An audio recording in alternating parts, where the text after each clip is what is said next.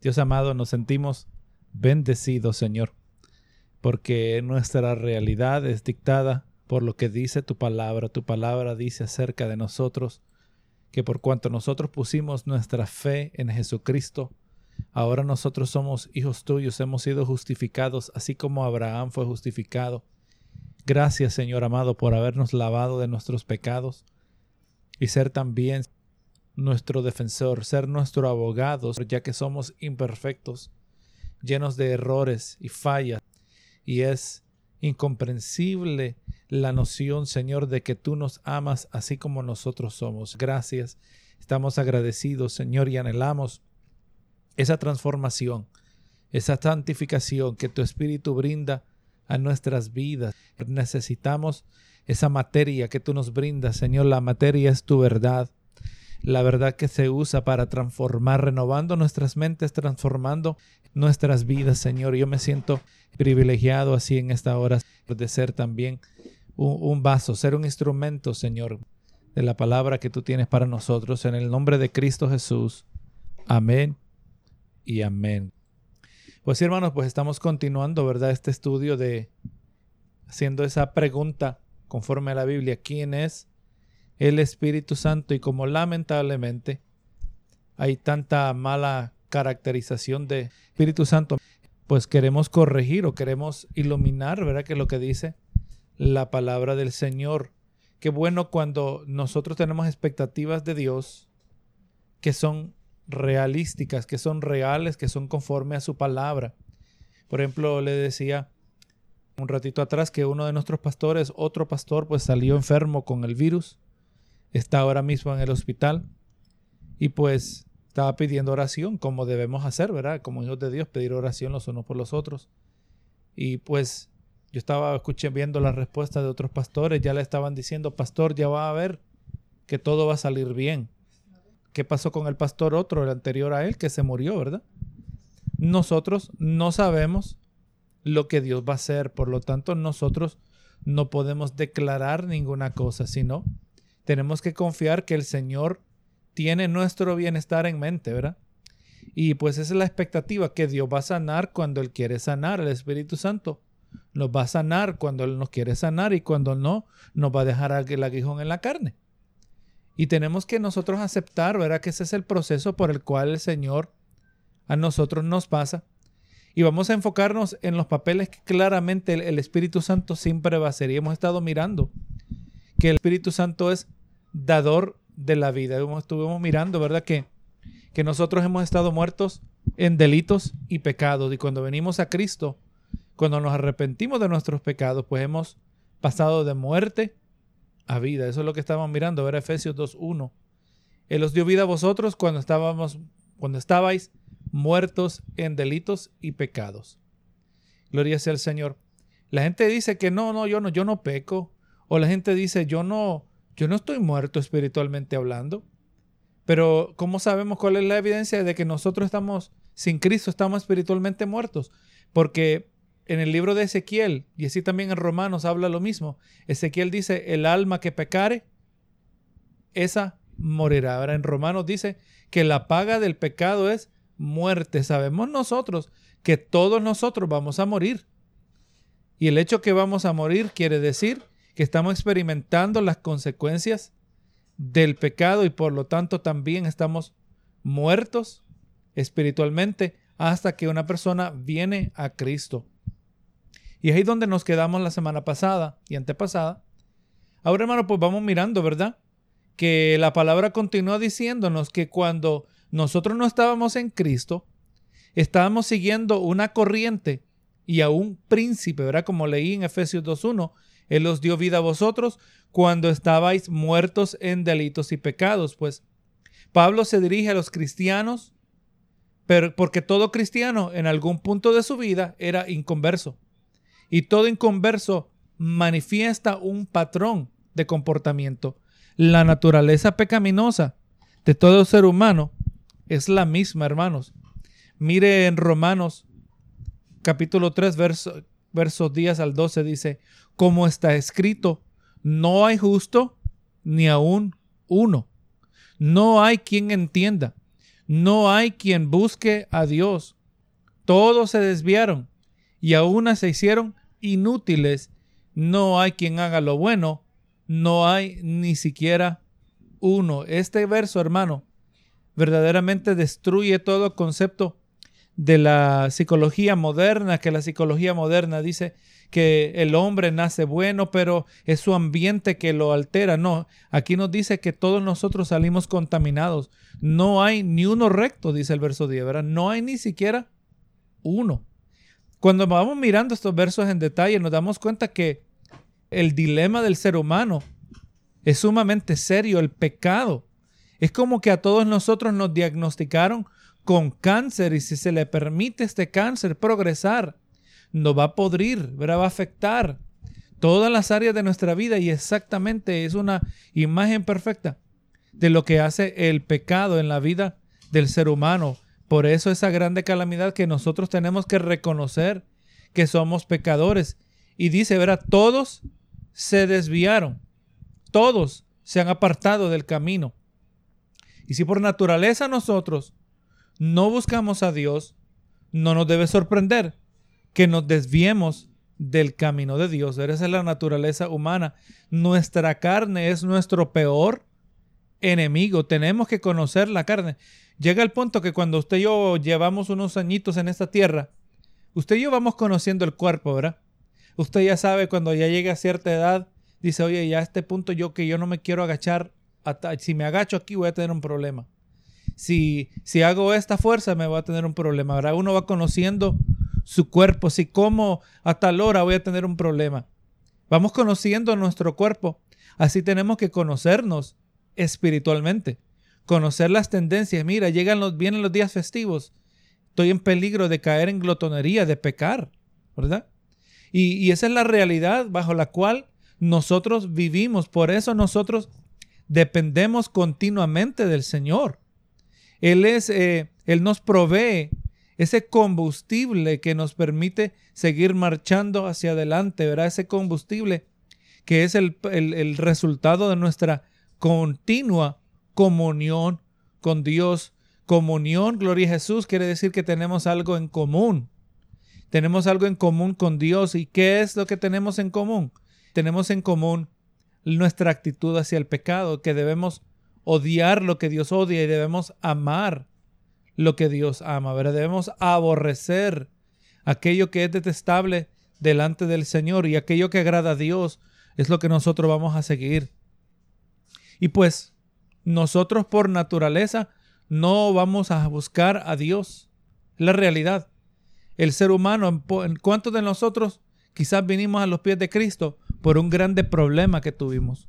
Por una grande crisis en relación a algo externo que estaba pasando, o bien puede ser una crisis interna, ¿verdad? Una, una falta de satisfacción con la vida. Ese es el vacío, ¿verdad? Que, que está en la vida de la persona cuando no conoce al Señor. Y pues vamos notando, hermanos, que al decir, catalogar al, al ser humano a tal grado que no hay ni uno bueno, no hay ninguno que va a poner prioridad, o sea, en su propia naturaleza no va a haber quien busque a Dios y todos, Dios habla en términos absolutos, todos se desviaron, ¿verdad? Es interesante notar que viendo cómo ha sido descrito el ser humano ah, tan negativo, de una manera tan caída, lo vamos mirando que en el Nuevo Testamento los seguidores de, de Cristo nunca buscaron llamarse cristianos. Los primeros cristianos fueron llamados así por primera vez en Antioquía. Esto aparece en el libro de los Hechos capítulo 11. Les llamó cristianos, que cristiano significa un pequeño Cristo. Y ese término, hermano, se cree que fue inventado por incrédulos, como para burlarse de ellos. La mayoría de los que ahora somos cristianos y en los que eran en aquel tiempo, prefería mejor llamarse de los del camino, ¿verdad? Porque eso lo miramos en Hechos 19, 9 y el 23. Pues porque Jesús había hablado de de andar de dos caminos. Un camino era angosto y el otro era ancho, como lo vemos en Mateo 7:13. Y hermano, y ese es el dilema del ser humano, que humanamente nosotros no podemos andar por el camino angosto, el camino que lleva hacia la vida eterna. El camino que es ancho, el camino que es ancho es amplio. Es uno que no requiere disciplina. Usted se puede mirar a esas personas que, que hacen acrobacias y deciden que van a caminar en una soga. Para caminar en esa soga tienen que tener toda su concentración, ¿verdad? Colocar toda su concentración, todos sus pensamientos están en de no desviarse. Así también nosotros, de no desviarnos de, ni a diestra ni a siniestra izquierda o derecha. Nos tenemos que mantener por este camino y es uno que se debe andar intencionalmente.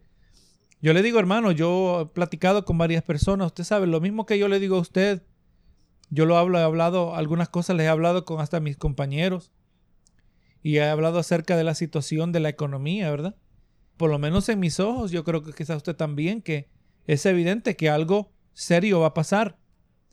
Pero me sorprende que hay personas que no pueden verlo, no lo pueden ver.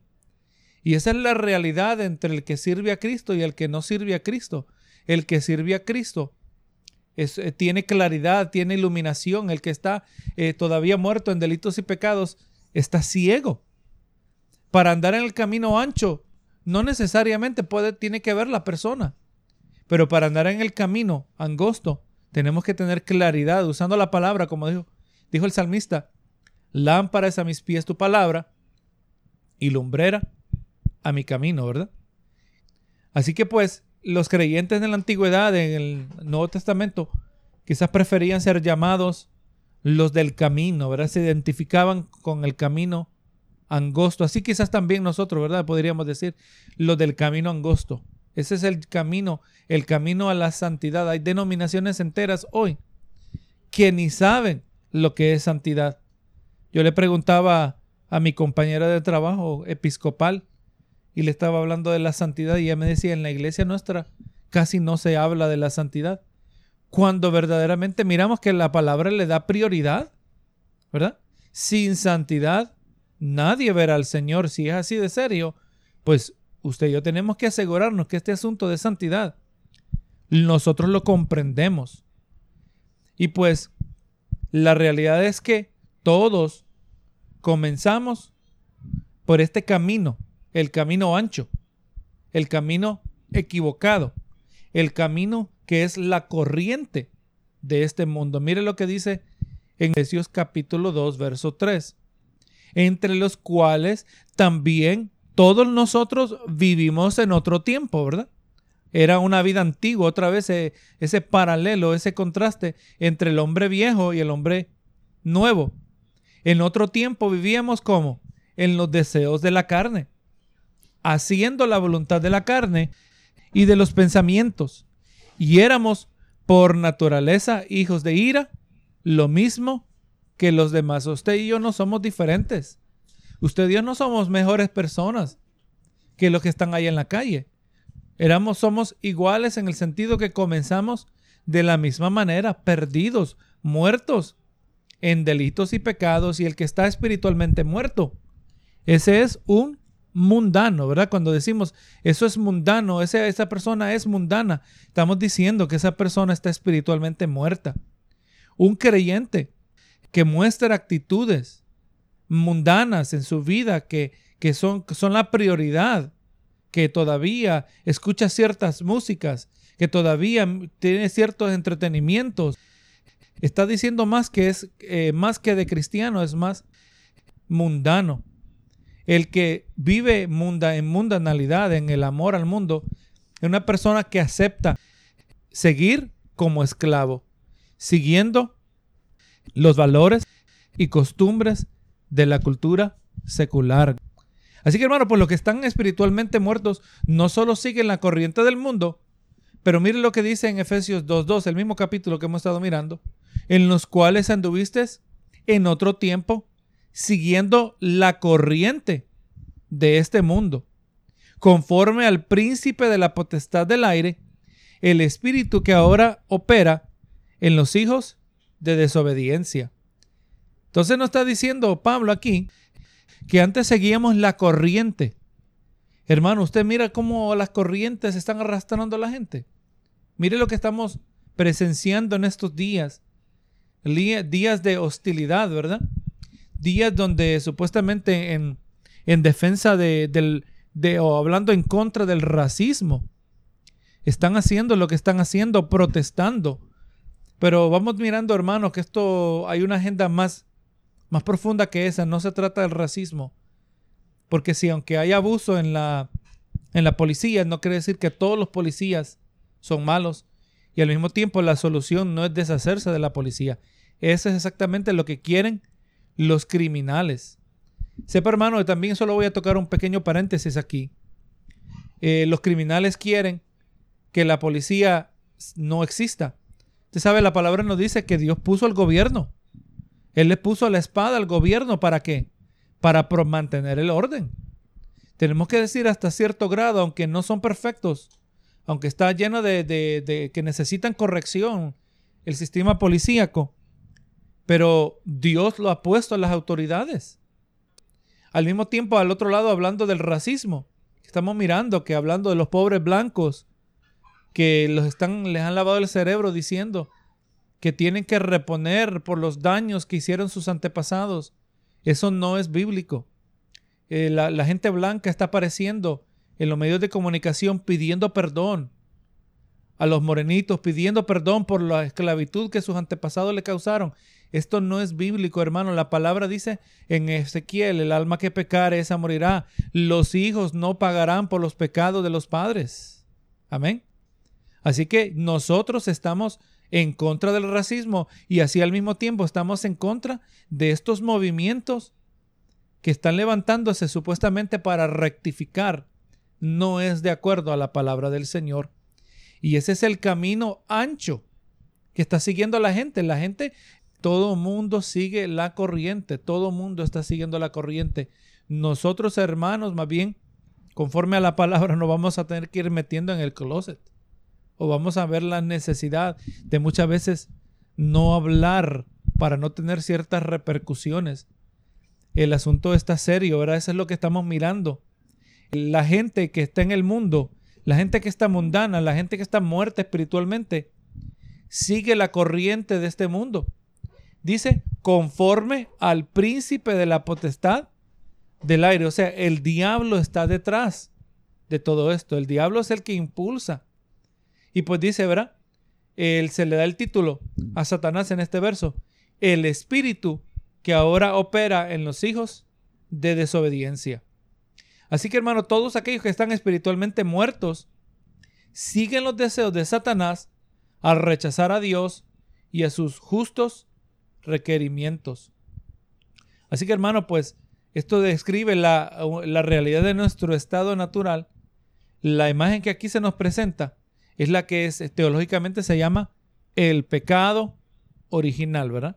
El hecho que el ser humano muerto en delitos y pecados sigue la corriente de este mundo, que anda conforme a, al príncipe de la de potestad del aire, el diablo, el espíritu que opera en los hijos de desobediencia, eso es evidencia de nuestro pecado original. Y aquel, el pecado original siendo el estado de corrupción mortal, una corrupción que lleva hasta la muerte. Muerte espiritual en la cual todos eventualmente caemos. Y es importante que nosotros pues demos atención a este asunto, ver lo que la palabra dice acerca de nuestra naturaleza, para que entendamos lo que el Espíritu Santo hace en nosotros. Yo creo que ya estamos claros que el hombre no puede ser más corrupto el hombre está contaminado, el hombre está muerto antes de venir a Cristo. Pero ahora para entender lo que el Espíritu hace como dador de la vida, vamos mirando que en la obra y el, espíritu, obra y ministerio del Espíritu Santo en venir a las personas que están espiritualmente muertas, personas que andan conforme, como dijimos, a la corriente de este mundo, según el príncipe de la potestad del aire, e individuos que andan eh, satisfaciendo los apetitos de la carne y de la mente, y ahora está en el Espíritu Santo recrearlos, o sea, volverlos a crear por medio de la regeneración. Regenerar se habla, ¿verdad? De generar de nuevo. Cuando la palabra dice que pasamos de muerte a vida, había una parte de nosotros que estaba muerta, muerta a Dios, ¿verdad? indiferente a Dios.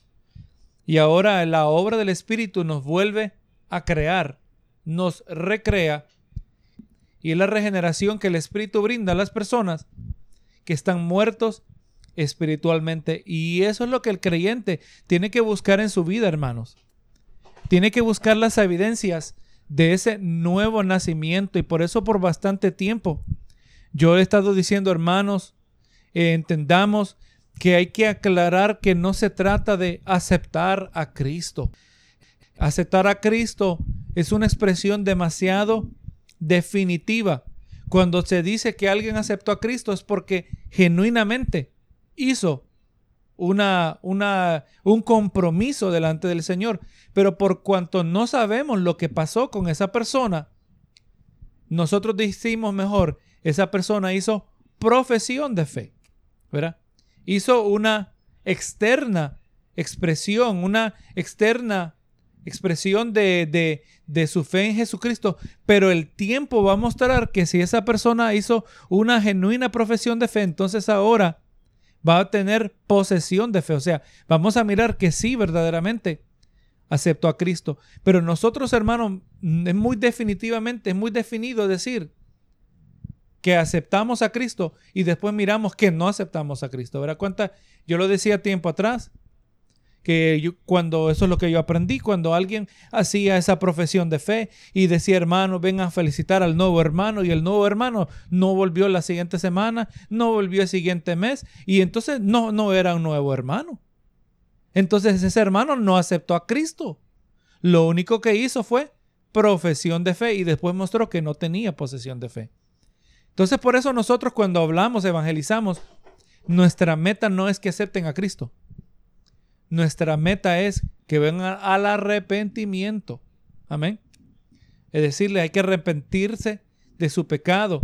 Y es, es el primer paso que si es genuina ese arrepentimiento, si esa persona fue verdaderamente traída a Cristo, conforme nos dice Juan 6:44, que nadie viene a gloria a Jesús al Padre si el Espíritu no lo trae.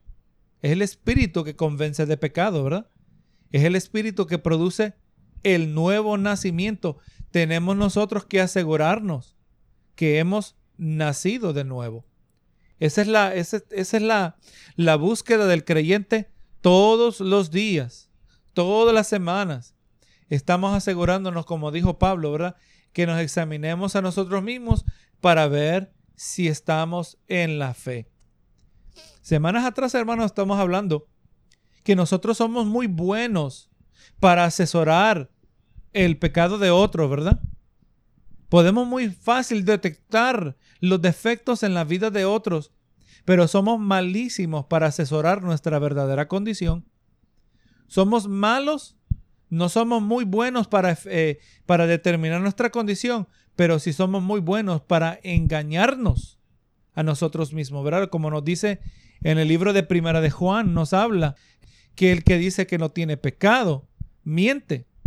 Que el que dice que no peca, que el que dice que ama a Dios y aborrece a su hermano, ese no solo es mentiroso, dice, pero se engaña a sí mismo y la luz no está en él. Somos muy buenos para evaluar a otros, muy malos para evaluarnos a nosotros mismos. Somos muy buenos para evaluar a otros y somos muy buenos también para engañarnos a nosotros mismos.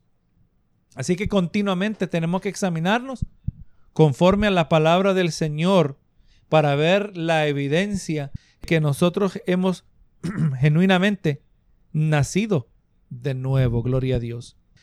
Y pues a veces pues tenemos que, hermano, tenemos que poner atención a estos detalles aunque uno dice, pero si yo ya nací de nuevo, esto no es interesante. Le recuerdo, hermano, que ¿sabe cómo usted sabe que algo es importante?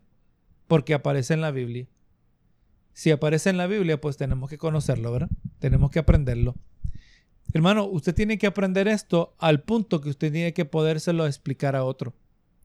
Amén. Porque somos llamados a ser discípulos. Así que tenemos que aprenderlo al grado que se lo podemos explicar a otro. Ahora, hermano, pues, El Espíritu Santo regenera, brinda vidas a personas que están muertos espiritualmente. La regeneración es una obra que el Espíritu realiza inmediatamente. Escuche bien esta palabra que le vamos a usar de otra manera en el día de hoy. El Espíritu realiza esa obra de regeneración de manera inmediata. Y cuando digo inmediato no estoy hablando de rápidamente.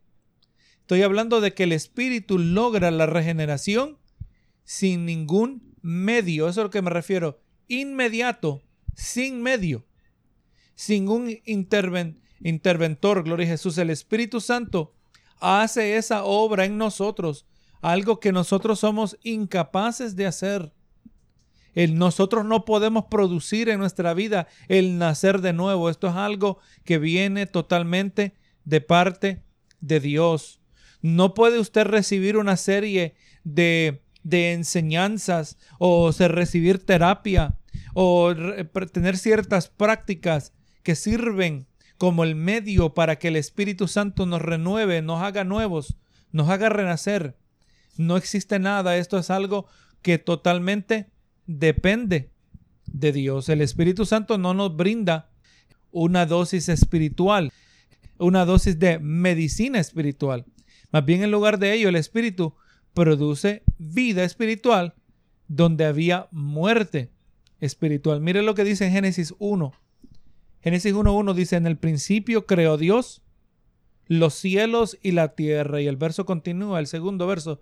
Y la tierra estaba desordenada y vacía, y las tinieblas estaban sobre la faz del abismo. Cuando la palabra dice estaba desordenada, quiere decir la Biblia estaba sin forma, no es que estaba desordenada, el traductor no escogió una buena palabra para traducir este, este verso. La tierra estaba sin forma, o sea, estaba en ese proceso, todavía no estaba completo lo que Dios había hecho. Dice, las tinieblas estaban, había oscuridad, porque qué? Porque Dios todavía no había hecho la luz. Y vamos mirando que en estas primeras expresiones de las escrituras, vemos en el siguiente verso se nos brinda la actividad de Dios en medio de esta oscuridad, el vacío y la informidad, o sea que no había forma. Y nos dice el, el verso, el que sigue, y el Espíritu de Dios se movía sobre la faz de las aguas. Vemos como el Espíritu Santo también estaba envuelto en este proceso de producir, ¿verdad? De traer vida. Y en el Nuevo Testamento pues se nos retrata el Espíritu como una paloma Aquí posiblemente se le retrata como una ave madre que se coloca sobre sus polluelos para protegerlo. Vemos que Jesús expresó parte de este mismo concepto cuando oraba por Jerusalén y al mismo tiempo lamentaba por ella. Cuando dijo en Lucas 13:34, Jerusalén, Jerusalén, que matas a los profetas y apedreas a los que te son enviados. ¿Cuántas veces quise juntar a tus hijos como la gallina a sus polluelos debajo de sus alas? Y no quisiste, ¿verdad? Así que el, el Espíritu Santo se movía sobre la creación para guiarle y protegerla. Y lo mismo hace en la obra de la regeneración. Vemos que las escrituras dejan claro que una de las cosas que Dios y solo Dios puede hacer es sacar vida de la muerte y algo de la nada. Mire, repito esto. Se está registrado en las escrituras que hay algo que solo Dios puede hacer. Sacar vida de la muerte y sacar algo de la nada. Lo vimos así en la creación. Que Dios hizo algo de la nada. O mejor dicho, hizo todo de la nada, ¿verdad? Y eso es lo que los científicos, se le hace una pregunta a los científicos que creen en la evolución. la mayoría de los científicos eh, la mayoría de aún muchos profesantes cristianos que dicen que creen en la Biblia, pero al mismo tiempo creen en la evolución y dicen que no, todo vino de la materia, vino de una explosión. Y yo le digo a esas personas, oye, si tienes la razón que es todo vino de una explosión, pero ahora tienes que contestarme una pregunta, ¿de dónde vino todo? ¿De dónde vino la materia? Porque dicen que era una pelota que era inestable, estaba compuesta de todas las materias de los planetas, las estrellas el universo, todo lo que hay, todo estaba pegado en una, en una sola pelota que era inestable y un día explotó. Y le digo, voy a, vamos a decir que por un momento yo acepto esta idea de que todo vino de una explosión, pero ¿de dónde vino todo? ¿Quién puso la materia? Y ahí donde ellos no pueden contestar. Algunos se atreven a decir, no, es que el, el universo es eterno, imagínense. Las cosas que están disponiendo. Otros se van más allá y dicen, es que el universo se creó a sí mismo. Escuche qué ridículo. El universo se creó a sí mismo. Porque para el universo existir y crear, y para crearse a sí mismo, tiene que existir primero. Eso es algo que, una de las ridiculeces de la ciencia natural que miramos hoy. No, hermanos, tiene sentido decir, Dios es eterno y todo tiene su comienzo con Él. Así que el, el siguiente acto que ocurrió en la creación fue que Dios hizo la luz. Verá Génesis 1.3 dice, y dijo Dios sea la luz, y fue la luz. Dios no necesitó apretar, presionar un interruptor, o no necesitó frotar dos varas para, para producir chispa y crear luz. En la soberanía, en el soberano orden de Dios, Él creó, creó la luz.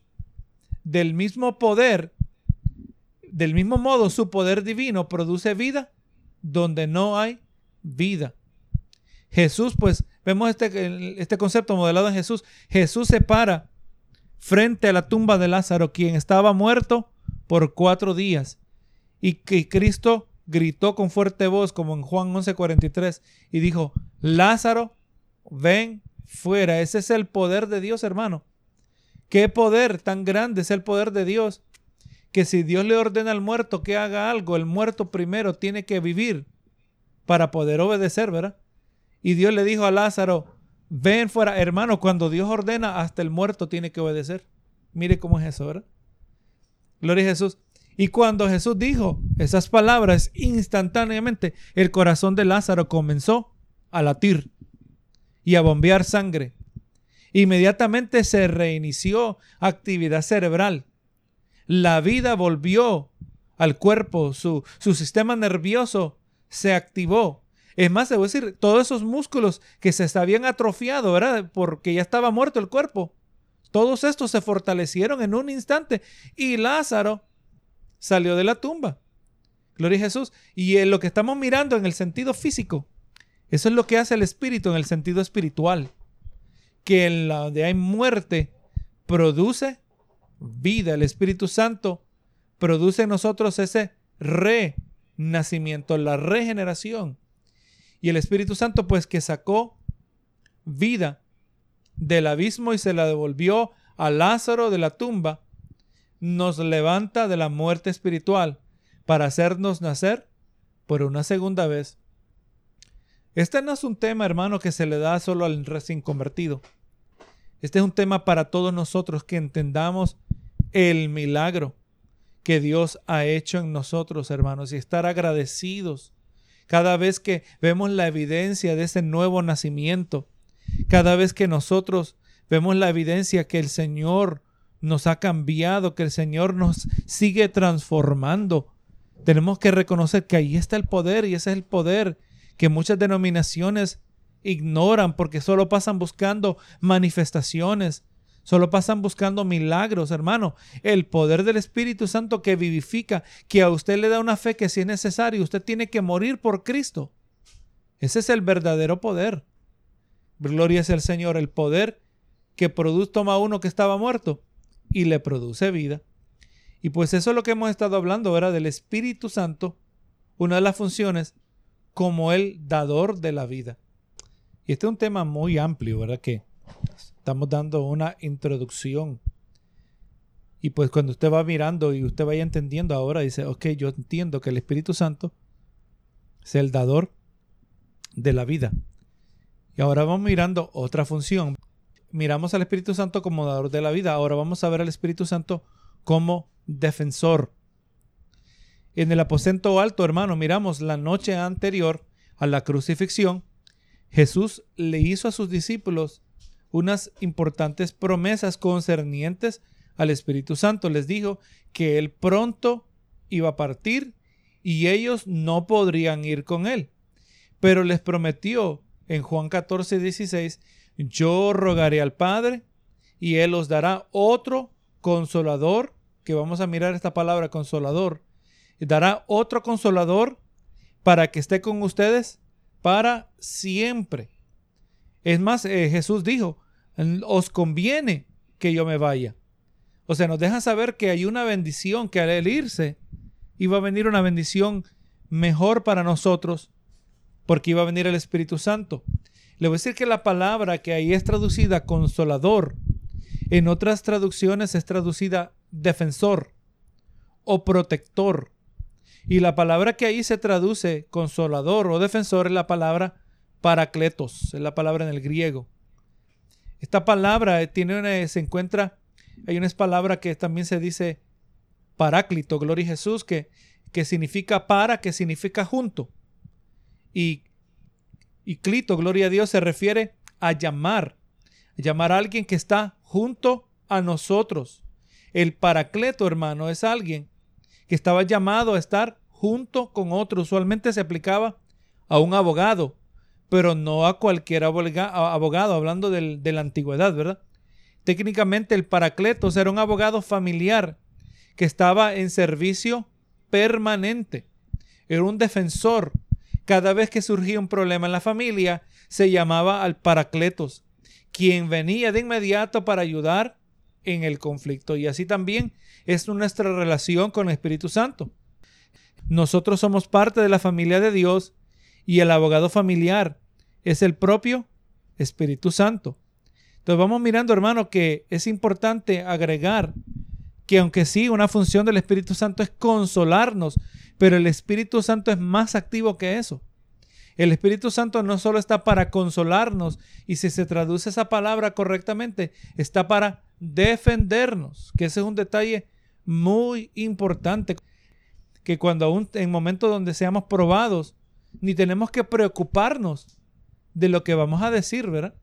Los momentos difíciles que vengan y cuando seamos acusados por nuestra fe, nosotros vamos a contar con un respaldo del Espíritu Santo como nunca. Imagínese, hermano, cómo hablaba Esteban, con qué denuedo, con qué autoridad hablaba este hombre de parte de Dios. Nosotros, hermano, en los momentos difíciles, le digo, en los momentos donde vamos a sufrir por causa de su nombre, vamos a contar con un respaldo especial de parte de Dios, un respaldo que nunca hemos visto. Por lo menos en nuestra condición actual, ¿verdad? Que la mayoría de nosotros no hemos sufrido por el Evangelio. Pero el que tenga que sufrir va a recibir un respaldo de Dios como nunca lo ha visto, porque ese es el, el Espíritu Santo, el Paracleto. No solo es un consolador, es más que un consolador. Y recuerde eso, cuando el, verso que leímos, ¿verdad? Que enviará otro consolador, o mejor dicho, otro defensor. Porque recuerde, hermano, la palabra nos dice en primera de Juan que Jesús es nuestro abogado, ¿verdad? Jesús es nuestro paracleto también. Jesús es nuestro abogado y así también el Espíritu dice vendrá otro consolador, otro paracleto, otro abogado. Tenemos que al Hijo que intercede por nosotros, pero también tenemos al Espíritu Santo que también intercede por nosotros. ¿Cómo lo dice? Que intercede con gemidos indecibles, ¿verdad? Así que vamos, eh, vamos reconociendo que el Espíritu Santo no vamos a reducir su ministerio a simplemente uno que consuela, que es un grande ministerio, que nos consuela en la dificultad. Pero el ministerio del Espíritu Santo también es que nos defiende Gloria sea al Señor. Él está presente para venir a nuestro lado en los momentos de dificultad. Y por eso, pues, eh, algunas traducciones, incluyendo la nuestra, pues hicieron un pobre trabajo en traducir esta palabra paracletos, como cuando lo reducen solo a, a consolador. Así que Jesús le estaba diciendo que él pediría al Padre que les enviara otro paracleto a los discípulos él no estaba hablando de que alguien vendría y sanaría sus heridas cuando estuvieran lastimados y abatidos. Y aunque sí es una de las obras vitales para traer consuelo a un corazón quebrantado, pero hermanos, vemos mirando que el contexto donde Jesús les dijo que les iba a mandar otro paracleto era donde Él les acababa de decir que Él los iba a dejar, que él estaba a punto de irse. Usted se puede imaginar, hermano. Yo he estado en esas situaciones donde viene el pastor y el pastor dice, me voy. El pastor dice, ya no voy a pastorear en esta iglesia. Hermano, uno se siente abandonado. Aunque el pastor es un hombre y es limitado y es lleno de errores. Pero es un líder que nosotros admiramos en nuestras vidas y apreciamos. Y qué triste cuando el pastor se tiene que ir. Y imagínese, hermano, cómo se sentían ellos cuando se fue Jesús, cuando Jesús les dice, yo me voy a ir.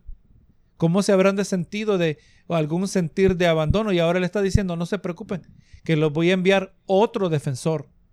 Yo los he defendido. Yo creo que andar con Jesús yo me sentía bastante fortalecido.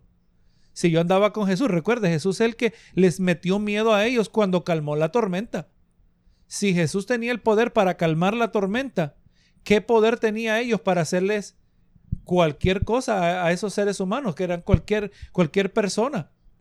Y ellos, claro que con Jesús se sentían fuertes, con Jesús se sentían valientes, pero ahora Jesús se va y ellos necesitan el apoyo, le dicen, no se preocupen, que les voy a enviar otro defensor. Ellos iban a estar, hermano, en medio, eh, iban a estar sin él, en medio de un mundo lleno de hostilidad, de odio. Iban a ser odiados como él había sido odiado. Y cada momento de sus vidas estaba lleno de presión, hostilidad, persecución del mundo.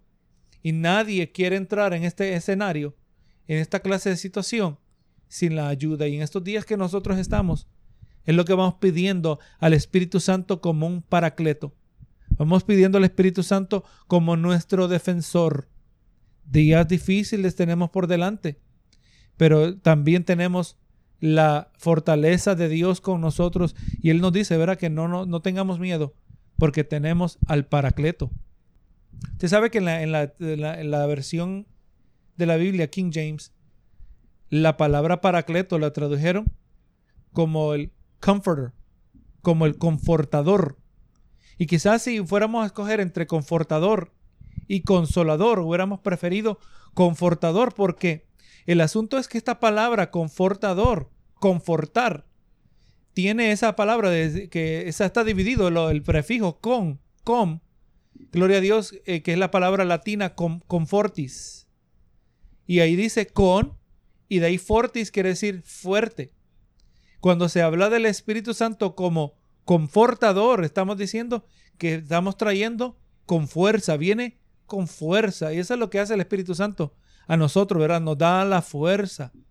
Así que el Espíritu Santo no solo es consolador, pero más aún es nuestro defensor, es nuestro confortador que se pone a nuestro lado, se pone con nosotros, pero nos trae fuerza. Hermano, eso es exactamente lo que vemos a Jesús en el jardín del Getsemaní. Que gloria a Dios, él vino y vino delante de Dios y su relación con el Padre era mediada por medio del Espíritu Santo. Y el Señor Jesús, usted recuerda que la angustia que él tenía era tan grande, en su cuerpo la sentía, el cuerpo eh, percibía lo que había por delante, que sudaba gotas de sangre. Pero vemos que cada vez que Jesús iba y se apartaba a orar una vez más, y aunque encontraba a los discípulos dormidos, cada vez que Jesús se acercaba al Padre, Él era confortado, Él era fortalecido, fortalecido al grado que estaba preparado a llevar a cabo su misión. Así que si usted se siente fuerte, débil, tenemos que venir delante de Dios y venir delante de Dios y venir delante de Dios hasta que nos sintamos fortalecido. Gloria sea Jesús. Así que en la iglesia, hermano, opera no tanto como un hospital, sino como un ejército. Amén.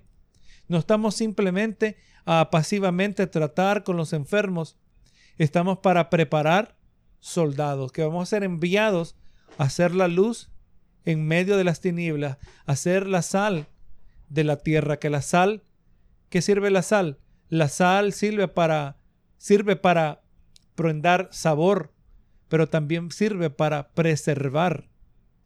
Y en el nombre de Jesús nosotros vamos a, asegurarnos de andar en la voluntad de Dios para andar en victoria, para andar en conquista. Hermano, y por lo tanto, pues, somos, a raíz de esto, somos más que vencedores cuando entendemos que el Espíritu Santo desempeñe este papel de defensor, de aquel que nos trae fuerza, verá, nuestro confortador. Jesús también llamó a su gente a tener valor ante la dificultad, adversidad y hostilidad. Pero, gloria a Dios, no nos llamó basado en un valor infundado. No vamos como aquellos que prometen en esos días, ya vas a ver que todo va a salir bien. Eso no tiene base. Gloria a Jesús, recuerde Hebreos capítulo 11 que dice, por la fe algunos evitaron filo de espada, otros taparon boca de leones. Y uno dice, Señor, esa es la fe que yo quiero tener. Pero sigue leyendo el capítulo 11 de Hebreos, dice, por la fe otros fueron aserrados, cortados con un serrucho. Y eso no quiere decir que no tenían fe, pero en este caso, esa fe en Dios se expresó en una manera diferente. Tuvo un resultado diferente. Mire, de los de los 12 discípulos, de los 11 discípulos que se mantuvieron fieles, todos murieron, o con excepción de uno, Juan, el apóstol Juan, que murió probablemente de viejo. Pero los 10 murieron como mártires. ¿Será que no tenían fe? ¿Será que Juan el Bautista no tenía fe? ¿Será que Esteban no tenía fe? Claro que tenían fe. Pero por eso nosotros no vamos a prometer, ya vas a ver que todo va a salir bien. Claro, es, esto es correcto en el sentido de que en, en, cuanto a lo eterno, todo va a salir bien si nos mantenemos fieles al Señor, si eso, aunque eso signifique que vamos a perder la vida. Pero por lo general, cuando la gente dice todo va a salir bien, se está refiriendo a algo terrenal, a algo durante este tiempo. Y nosotros no tenemos manera para saber lo que Dios va a hacer. Pero cuando Dios nos dice que no temamos, cuando Él nos dice que confiemos, Él no nos dice basado en algo que no tiene base. Juan 16, 33. Dice, estas cosas os he hablado para que en mí tengáis paz. Si usted lee este verso, dice, estas cosas os he hablado para que en mí tengáis paz. Yo creo que hay que retroceder a ver, a ver qué es lo que estaba hablando Jesús, ¿verdad?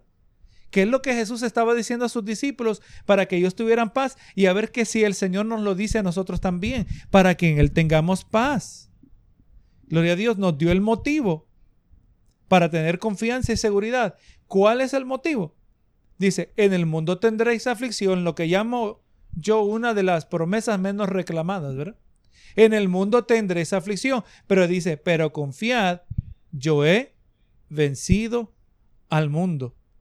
Y un día, hermano, muchos años atrás, yo meditaba sobre nuestra, las luchas que tenemos en la vida, las luchas que tenemos contra la carne. Y un día el Espíritu Santo, voy a ponerlo así, ¿verdad? El Espíritu Santo iluminaba mi corazón. Y por mala que sea la situación, por grande que sea el problema, por severo que sea el diagnóstico, por grande que sea la opresión, por malo que sea el diablo, hermano, él nunca puede cambiar lo que Cristo hizo en la cruz del Calvario. Y eso da una tremenda perspectiva. Que el diablo haga lo que haga, lo más malo que pueda hacernos, él nunca puede cambiar la verdad en la cual yo aferro mi vida, la muerte y la resurrección de Jesucristo. Y ahí está nuestra confianza. En el mundo tendréis aflicción, pero confiemos porque Jesús ya venció el mundo fue victorioso. Si no hubiera resucitado, él no hubiera sido victorioso. Pero por cuanto él resucitó, eso no es evidencia de que él fue victorioso y ahora en Cristo, como leemos, ¿verdad? Romanos 8:37. Antes, en todas estas cosas, somos más que vencedores por medio de aquel que nos amó, gloria a Jesús. Así que nosotros cuando entendemos esto, eh, debemos mirar a Cristo. Él venció el mundo y lo hizo con el poder del Espíritu que Él envía a su pueblo, el mismo Espíritu que obró en Jesús, porque el Espíritu Santo fortalecía a Jesús. Es el mismo Espíritu que viene para darnos fuerza y poder a nosotros, los hijos de Dios. Así que hermano, la obra del Espíritu es incompleta. O mejor dicho, la obra del Espíritu complementa la obra de Cristo, ¿verdad? Cristo fue el primer paracleto, el primer defensor, quien vino a fortalecernos con su muerte expiatoria, pero ahora la capacitación para vivir la vida que Cristo nos ha llamado a vivir nos es dada por el Espíritu Santo, el otro confortador, el otro paracleto, el otro defensor. Y eso algo se lo dejo de tarea a usted. Que medite, ¿verdad? Sobre el Espíritu Santo, nuestro defensor. Me, alegra a mí, me regocijo en ver al Espíritu Santo en, no en una luz pasiva, pero en una luz muy activa, obrando en la vida del creyente. Estamos mirando, ¿verdad? Que el Espíritu Santo su obra como aquel que es el dador de la vida, que vivifica. Por eso nos dice la palabra que aunque este hombre viejo, este hombre externo se va desgastando, pero por dentro que dice, nos vamos, vamos rejuveneciendo, ¿verdad? Nos vamos fortaleciendo día tras día. Esa es la obra del Espíritu Santo. Entre más vamos creciendo, madurando y vamos creciendo en santidad, más fuerte nos sentimos en Cristo Jesús. Y así también reconocemos el papel que desempeña como el defensor, ¿verdad? Que Él defiende nuestra causa, que no va a haber injusticia, que Dios no vaya a castigar, sea, en esta vida o en la vida venidera. Porque si no fuese así, ninguno de nosotros estuviéramos aquí. Bendito sea el Señor. Gracias hermana por testificar eso, ¿verdad? Que confirma la palabra. Nuestra experiencia debe confirmar la palabra, ¿verdad? Dios amado, hemos llegado al final de este tiempo, Señor, de meditar en tu palabra. Qué grande bendición tú nos has dado. Tu Espíritu Santo estar en nosotros, en nuestras vidas. Es más que tú nos haces templo del Espíritu Santo. Espíritu Santo, te damos gracias por estar en medio nuestro, en nuestras vidas, que nos redarguyes de pecado, nos convences de pecado, nos guías hacia la verdad, nos vivificas como hemos mirado y también hemos aprendido que eres nuestro defensor, que tú nos defiendes, Señor, gracias en esta hora, que no estamos solos en este mundo, no importando las dificultades, podemos contar contigo, Señor, y nos humillamos ante esta verdad, así sentados ante los pies de Jesús, el Maestro por excelencia, este Espíritu Santo que también ilumina, abre nuestros ojos para que comprendamos estas verdades. El que está muerto en delitos y pecados no aprende, no entiende, nunca termina de aprender tu palabra, Señor. Nosotros, Señor, Aleluya, te damos gracias que vamos aprendiendo y vamos madurando y así también nos vamos sometiendo. Señor, gracias te damos por cada hermano que está aquí presente, cada familia. Así también los hermanos que no estuvieron presentes en medio nuestro, te pedimos por ellos, Señor. Que tu bendición esté sobre nuestras vidas. Guárdanos, protégenos. Te lo pido todo en el nombre de Cristo Jesús. Amén y amén.